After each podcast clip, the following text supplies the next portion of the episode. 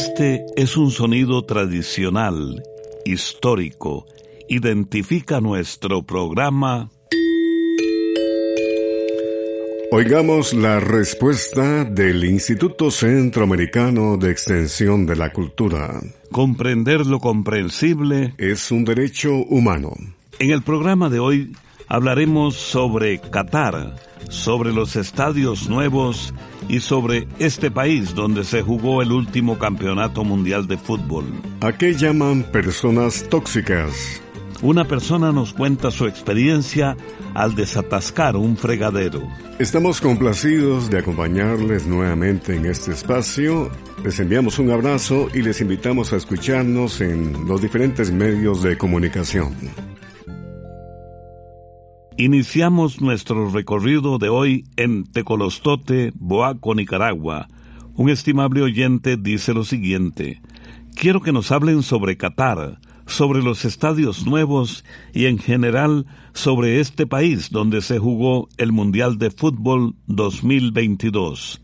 Oigamos la respuesta. Debido al Mundial de Fútbol, en los últimos tiempos hemos escuchado mucho hablar de Qatar, un país que se encuentra en Asia, en la región conocida como Oriente Medio. Qatar es uno de los países más pequeños del mundo y uno de los más ricos. Mide 11.571 kilómetros cuadrados, lo que viene a ser como los departamentos de Managua y Matagalpa juntos. La población es de aproximadamente 3 millones de personas, de las cuales un millón viven en Doha, la capital cataríe, que es la ciudad más poblada del país, y la mayoría de la población de Qatar está formada por emigrantes que llegan allí en busca de trabajo. Durante mucho tiempo Qatar estuvo bajo el dominio del Reino Unido, pero en 1971 logró su independencia. Actualmente es una monarquía dirigida por un emir, que viene a ser como un rey.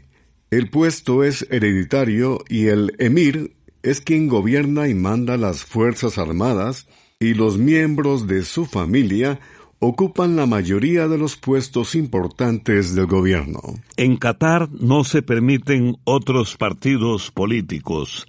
La mayoría de la población es de religión musulmana, por lo que los visitantes deben acatar ciertas reglas de vestimenta y de comportamiento propias de esta religión. Qatar es un país muy plano, en su mayoría desértico, y está rodeado por mar. El clima es muy caliente durante la mayor parte del año, llegando durante varios meses a temperaturas superiores a los 40 grados.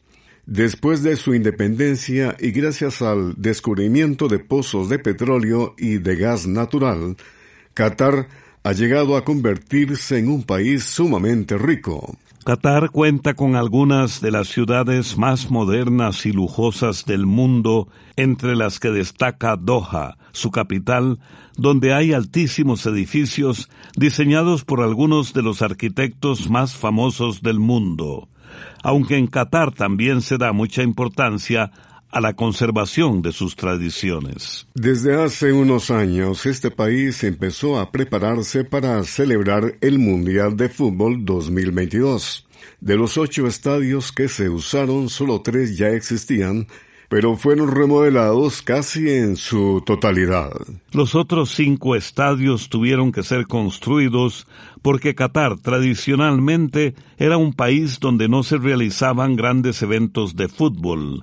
Los estadios también fueron diseñados por arquitectos muy famosos y en su mayoría tienen una capacidad para más de 40.000 personas. El estadio más grande y moderno es el de Lusail, que tiene capacidad para casi 90.000 espectadores y que fue donde se celebró el final de la Copa 2022. Todo el techo de este estadio está cubierto por paneles solares que sirven para producir electricidad que abastece no solo al propio estadio, sino también a las zonas cercanas. La parte central del estadio puede abrirse según sean las condiciones del clima y como Qatar es un país muy caliente, el estadio también cuenta con un sistema de enfriamiento.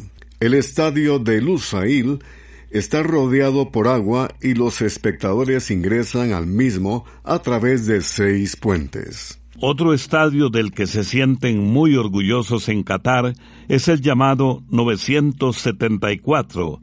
Se le llama así porque se construyó con 974 contenedores de carga reciclados. Según dicen, este estadio será desmontado ahora que el Mundial ya pasó y el terreno se usará para otros fines.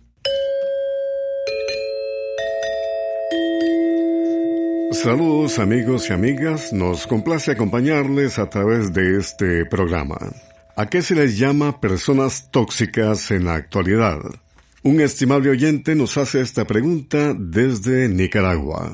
Actualmente se dice que una persona es tóxica si tiene una actitud negativa y pesimista que constantemente crea situaciones conflictivas y un ambiente negativo y de malestar entre las personas que le rodean.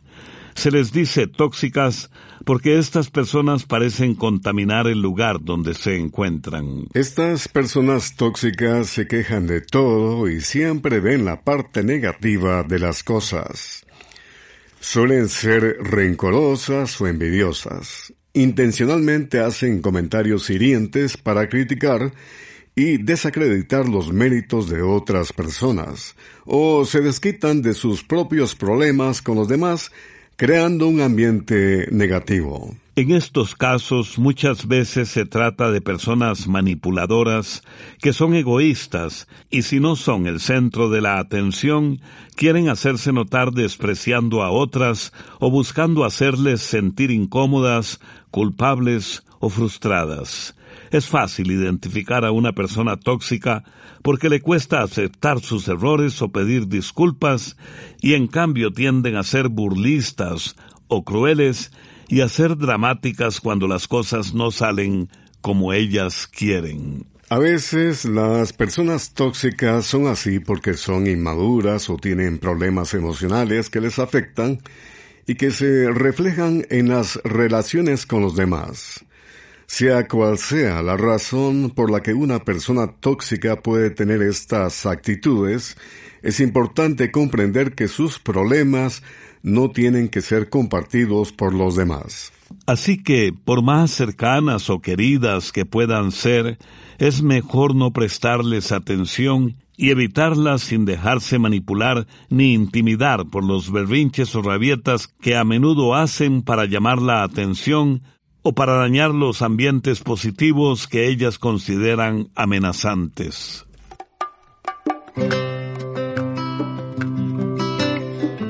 Las cuerdas de la guitarra y la voz del mexicano Alejandro Filio en una canción titulada Brazos de Sol.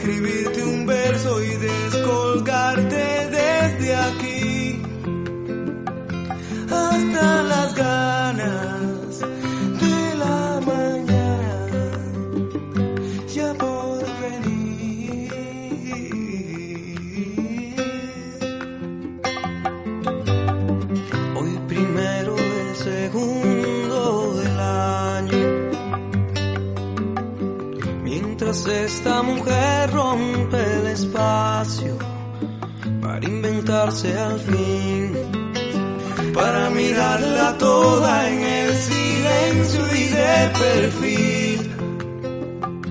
Tomo sus manos como escenario para existir.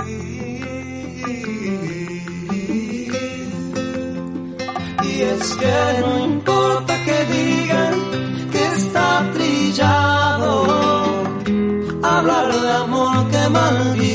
si no han probado la noche en sus brazos de sol. Y es que no importa que digan que está trillado, hablar de amor que maldigan si no han probado la noche en sus brazos de sol.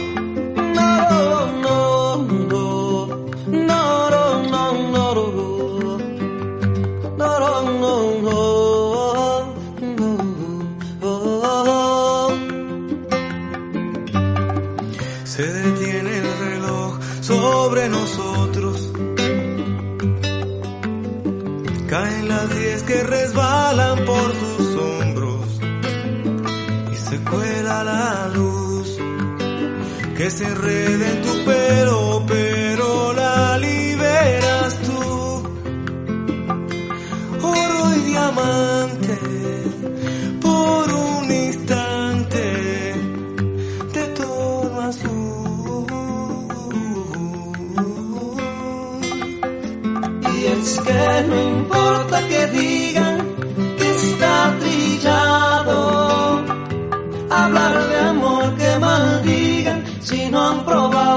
noche en sus brazos de sol. Y es que no importa que digan que está trillado.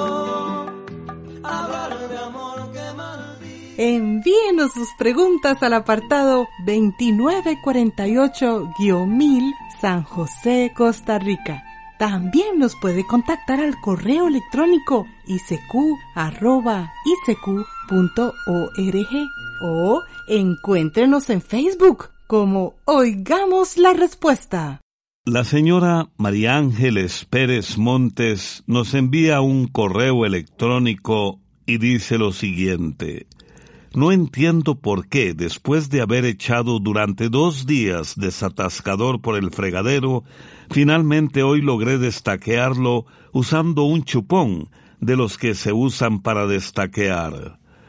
Oigamos la respuesta. Los tapones o atascos en las tuberías pueden tener muchas causas. Pueden producirse por objetos que se van por la tubería y en algún punto se quedan pegados e impiden el paso del agua. También pueden deberse a pelos que se van como enredando y llegan a formar verdaderas pelotas dentro de las tuberías. Esto generalmente ocurre en los desagües de las duchas. También pueden deberse a deformaciones en las tuberías y en el caso de los fregaderos de las cocinas, los tapones generalmente se deben a la acumulación de grasa. La grasa se va pegando en las tuberías hasta que finalmente llega a impedir el paso del agua. Por lo general, los desatascadores líquidos o en polvo contienen sustancias químicas que disuelven la grasa, los pelos y en general cualquier producto orgánico. Dependiendo del producto que utilicemos, este puede llegar a disolver hasta metales. Sin embargo, hay materiales que no se deshacen y lo que ocupan es un buen empujón, como el que dan los desatascadores manuales que comúnmente conocemos como hisopos o chupones. Es muy posible que en su caso el desatascador que usó haya disuelto en parte los materiales que estaban formando el taco y el chupón sirvió para darle el último empujón que necesitaba para salir. Para terminar, queremos aprovechar para decirle que no conviene abusar de los desatascadores químicos líquidos o en polvo, porque por lo general contienen productos químicos muy fuertes que pueden llegar a afectar los sistemas de tratamiento de las aguas y en algunos casos hasta pueden llegar a dañar las cañerías. Además, estos productos causan vapores tóxicos peligrosos que pueden afectar la piel y los ojos, por lo que debemos aplicarlos con mucho cuidado. Siempre se deben seguir todas las indicaciones de seguridad que vienen en el empaque. Ahora bien, también conviene saber que en algunos países se consiguen desatascadores biológicos que vienen en sobres y se pueden conseguir en las ferreterías. Estos tienen la gran ventaja de que no son dañinos para las personas, las cañerías ni para el ambiente. Le invitamos a adquirir en diferentes puestos en nuestros países centroamericanos el almanaque Escuela para Todos 2023. Desde San José, Costa Rica, el señor Romel Araya Martínez dice, Háblenme de Citla, un perro de nieve conocido como el ángel guardián de la montaña que salvó a varios montañistas en el pico de Orizaba, México. Entre los estados mexicanos de Puebla y Veracruz se encuentra un volcán inactivo conocido como el Pico de Orizaba. Es la montaña más alta de México, mide más de 5.600 metros de altura. Se cuenta que hace unos 15 años, en ese frío y elevado lugar apareció un perrito. Al parecer, llegó acompañando a uno de los trabajadores encargados de instalar un gran telescopio en el Parque Nacional Pico de Orizaba.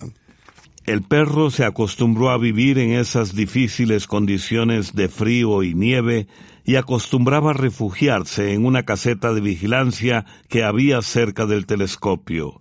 Sin embargo, a menudo acompañaba a los montañistas que pasaban camino a la cima del Orizaba quienes le daban comida. El perrito se fue ganando el cariño de los exploradores y llegó a ser conocido con el nombre de Citla. Con el tiempo empezaron a surgir testimonios de personas de distintas nacionalidades que dijeron haber sido salvadas por Citla, ya que se habían perdido entre la nieve tratando de llegar a la cima del Orizaba. Otras personas habían sufrido del mal de montaña y todas decían que en medio de la desesperación habían escuchado los ladridos de Citla que los guiaba hasta los refugios más cercanos, pues el perro conocía muy bien el camino de ida y regreso a la cima. Citla, el perrito de esta historia, murió en el año 2017 a causa de un tumor en el hígado fue sepultado en las faldas de la montaña, en un lugar donde se siguen poniendo flores en su memoria y algunos de los objetos que más le gustaban a este perro tan especial, que según dicen muchos montañistas, fue su ángel de la guarda.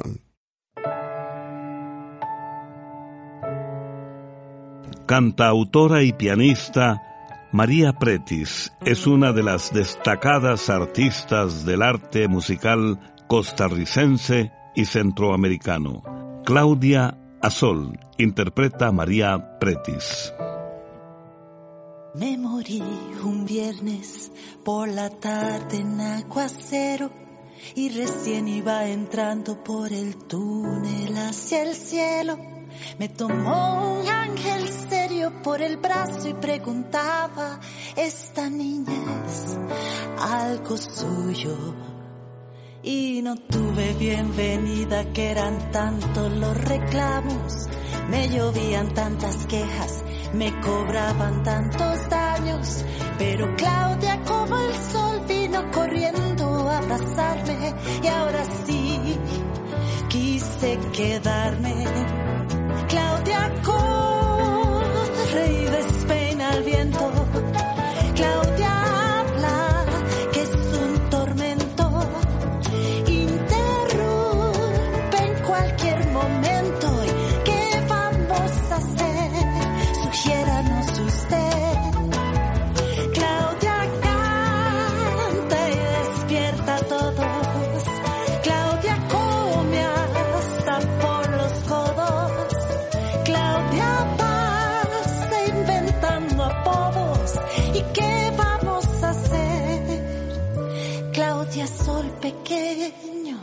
tan brillante. Claudia Sol.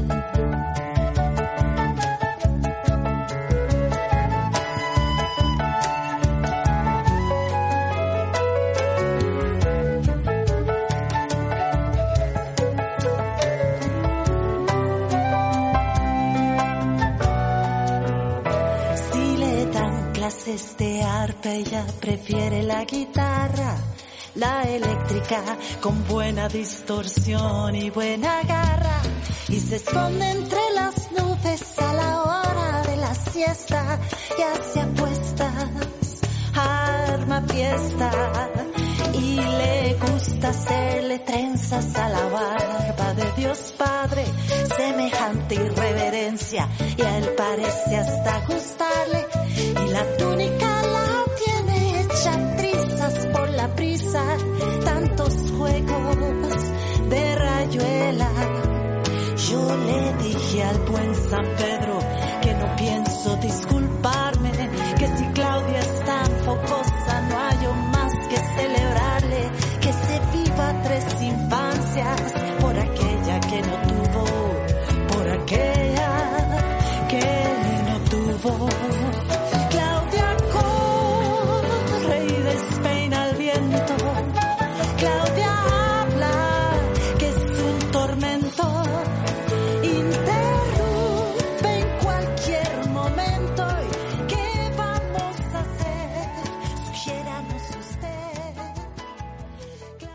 También puede contactarnos a través de un mensaje de WhatsApp al teléfono código de área 506, número 8485-5453. El señor Javier Antonio Olivar Duarte envía un mensaje por medio de WhatsApp al ICQ desde Boaco, Nicaragua, y dice, Quiero saber cómo se mantiene un artista cuando ya no canta, de dónde obtienen sus ingresos económicos.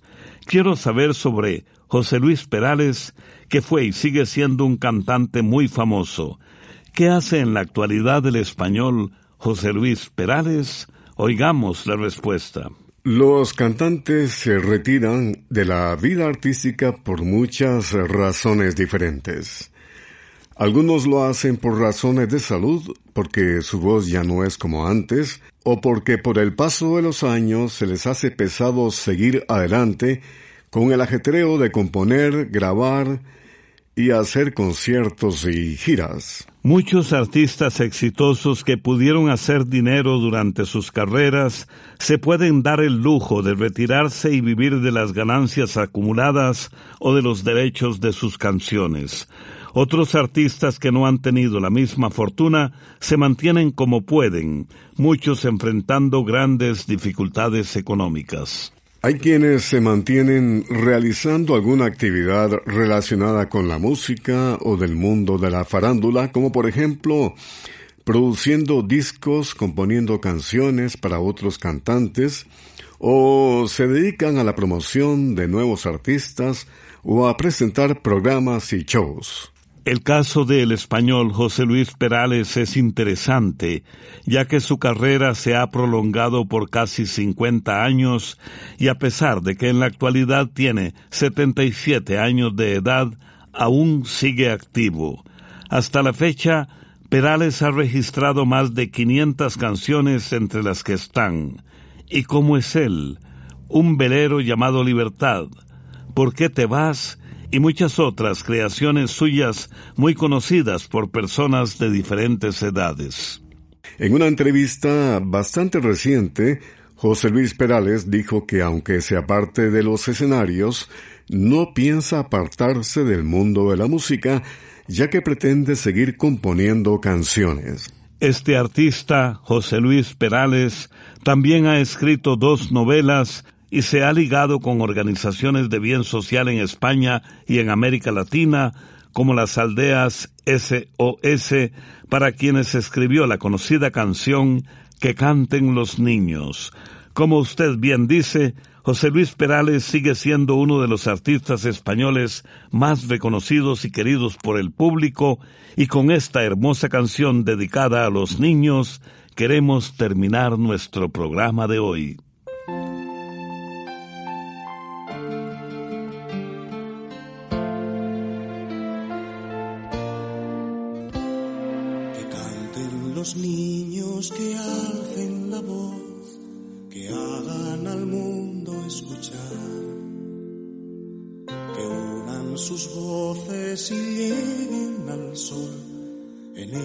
está la verdad.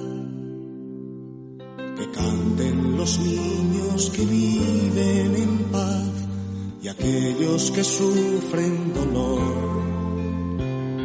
Que canten por esos que no cantarán porque han apagado su voz. Yo canto para que me dejen vivir. Yo canto para que son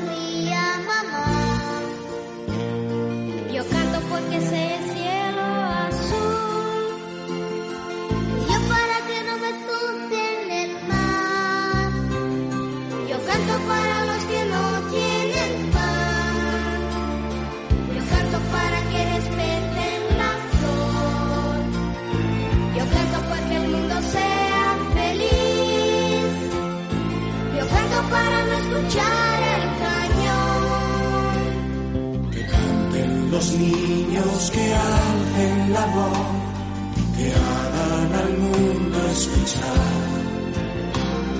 Que unan sus voces y lleguen al sol, en ellos está la verdad. Que canten los niños que viven en paz y aquellos que sufren dolor por esos que no cantarán, porque han apagado su voz. Canto porque sea verde el jardín. Y yo para que no me apaguen el sol. Canto por el que no sabe escribir. Y yo por el que escribe versos de amor.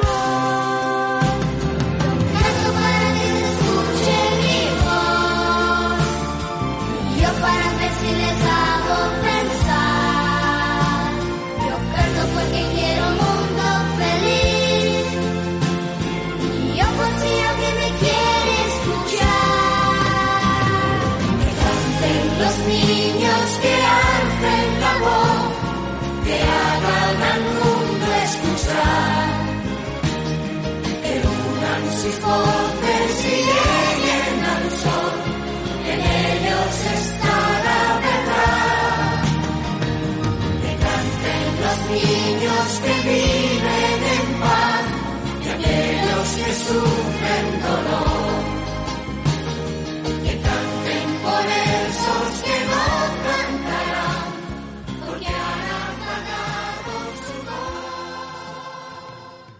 En la parte final de este espacio les compartimos la frase de hoy del matemático y filósofo inglés llamado Bernard Russell.